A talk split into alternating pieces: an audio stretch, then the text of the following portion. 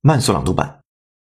A performance artist eats 120,000 US dollars banana duct taped to wall.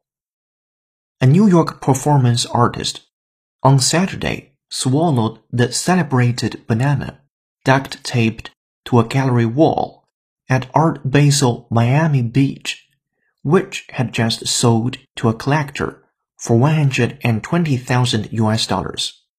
The performance artist, David Datuna, ate the banana at around 1.45 p.m.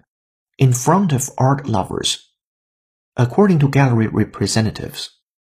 A report from the Herald said that his behavior triggered some noises as one visitor shouted, You are not supposed to touch the art.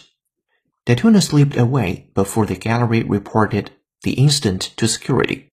The newspaper reported he did not destroy the artwork. The banana is the idea, said Lucien Terras, Director of Museum Relations for Gallery Perrotin。本期节目就到这里，浩浩老师，恭喜你又进步了。